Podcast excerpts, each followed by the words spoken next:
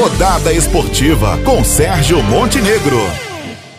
Olá pessoal, muito bem-vindos ao Rodada Esportiva dessa semana, que hoje tem convidado especial. Vamos receber aqui a Mauri Aquino, ele que é editor do programa Correio Esporte na TV Correio. Eu sou Sérgio Montenegro e a gente vai falar do Campeonato Brasileiro da Série C. Primeira vitória do Botafogo aí na, na terceira divisão. O Belo partiu para cima do Imperatriz, venceu por 2 a 1 Primeiro gol aí de Lohan e depois Gol contra de Vitinho, Imperatriz acabou empatando e o Botafogo acabou virando num gol contra também, depois de Rodrigo Andrade bater o escanteio, vitória do Botafogo 2 a 1 com essa vitória o Botafogo sobe aí, sobe para sexta colocação, tá com 5 pontos ganhos, vou passar rapidinho aqui a tabela para vocês, Ferroviária em primeiro com 10 pontos, Santa Cruz em segundo com 10, Remo em terceiro com 8, Vila Nova em quarto com 8, Manaus em quinto com sexto, Botafogo em sexto com cinco, e aí vem Jacuipense em sétimo com quatro, Paysandu em oitavo com quatro, Imperatriz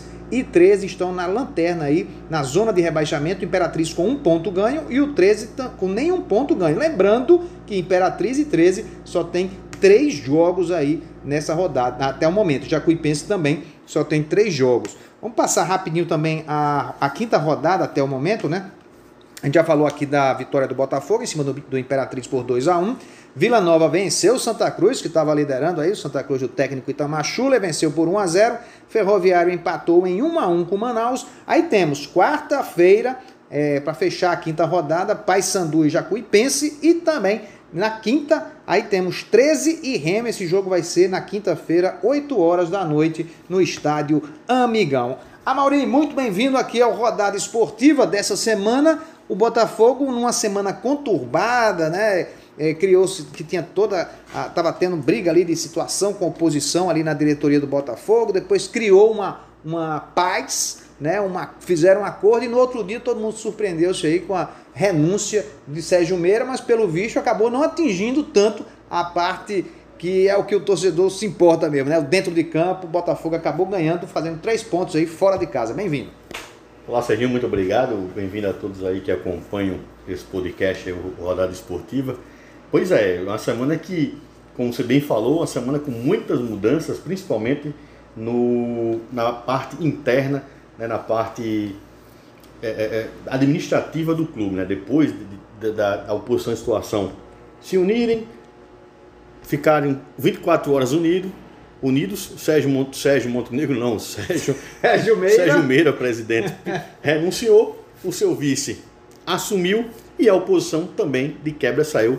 Mas enfim, é, o futebol de fato tem toda essa problemática, até porque em outubro tem eleição lá no Botafogo, mas o Rogério Zimmermann conseguiu pelo menos dar outra cara, assim, tem dado, né? A cada jogo ele consegue mostrar um diferencial. É importante salientar que o campo lá do Frei Epifanio é impraticável.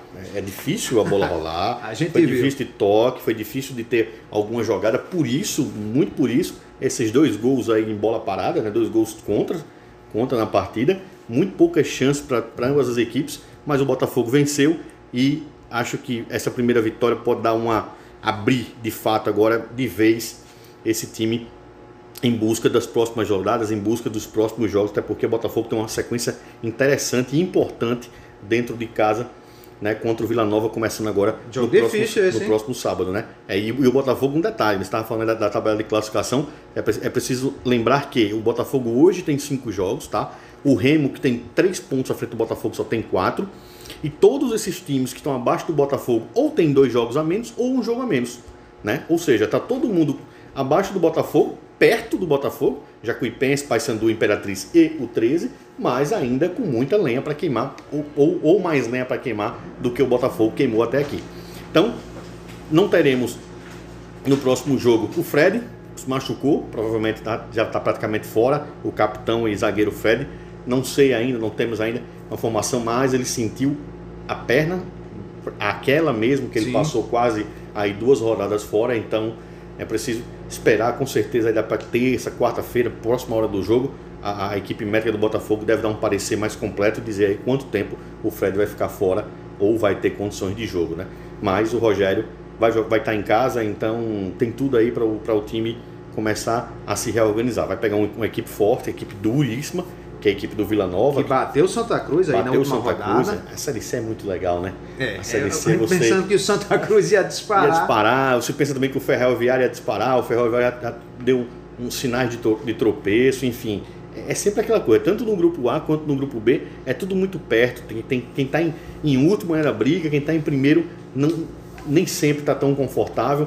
Então acho que é por isso que é tão gostoso essa Série C. E do, e do formato que é 18 jogos nessa primeira fase, então a gente tem muita coisa pela frente, mas é preocupante ainda a situação do Botafogo. Mas uma vitória com certeza que dá um alívio maior aí para o trabalho do Rogério Zimmermann. Você falou aí do grupo B, vamos dar uma passadinha rápida aqui no grupo B, que está sendo liderado, liderado aí pelo Brusque com 12 pontos ganhos, seguido do Volta Redonda em segundo com 11 pontos, Criciúma em terceiro com 8, mas com um jogo a menos, Ipiranga do Rio Grande do Sul em quarto com 8, o Londrina em quinto com 8 também, São José do Rio Grande do Sul em sexto com 7, o Ituano em sétimo com 5, Tombense em oitavo com 3, Boa Esporte com dois pontos ganhos e o São Bento na lanterna aí com um ponto ganho. Essa é a situação do grupo B que a gente vai acompanhando ali de pertinho, né, Maurinho? Mas por enquanto tá muito cedo, não tem na- nada tá desenhado O ainda. grupo B serve muito para gente fazer prognóstico, né? É. Quem vai pegar quem? Mas até agora não tem nenhum paraibano entre os quatro, então a gente não tá nem, Então deixa quieto. Me não tá fala. nem aí com o grupo B. Artilharia, hein, Maurinho? Como é que tá essa artilharia aí da Série A artilheiro C? da competição até agora é do Ferroviário, é o Wellington Soares da Silva, que é o Wellington Rato.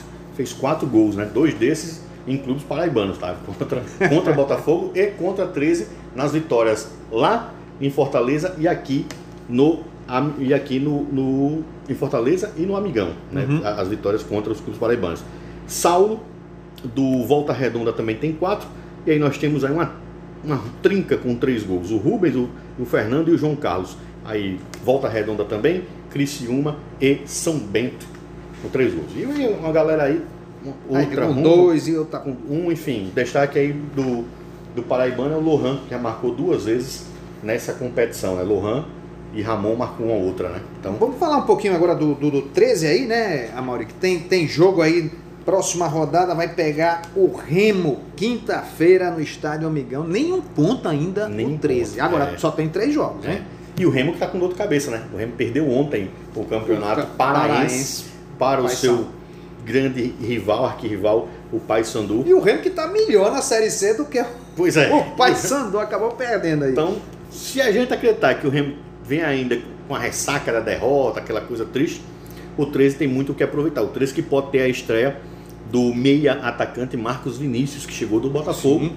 Né? Uma É, boa contratação, não boa foi? contratação, né? No meio daquela confusão toda, na semana retrasada, Marcos Vinícius foi dispensado do Botafogo e logo assumiu o 13, assumiu uma vaguinha no 13. Também pode ter a estreia também do Bruno Menezes. Bruno Menezes foi aquele que chegou de manhã em João Pessoa, foi pré-anunciado pelo Botafogo e de tarde ele tinha sido anunciado por Sérgio Meira, tinha sido Era, feito um era do acordo- River.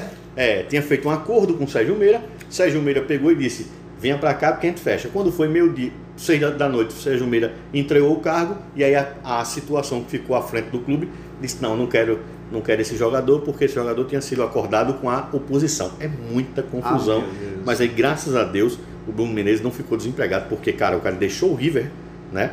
É, saiu de uma Série D, ia jogar uma Série D com um contrato co- certinho lá, conseguiu fazer um acordo e veio para Paraíba para jogar no Botafogo e não teve vaga, mas aí o Bruno Menezes joga no 13. Bruno Menezes que já jogou aqui na Paraíba pelo Souza, bom volante, olho nesse, de olho nesse nome? Bruno, Bruno Menezes. Então são pode ser as duas grandes, os dois bons grandes nomes, as novidades do 13 para esse confronto de quinta-feira contra o Remo. Rapaz, uma, uma, uma- O Remo não. É, sim, contra o É, Remo, exatamente. Uma vitóriazinha do 13 aí, hein?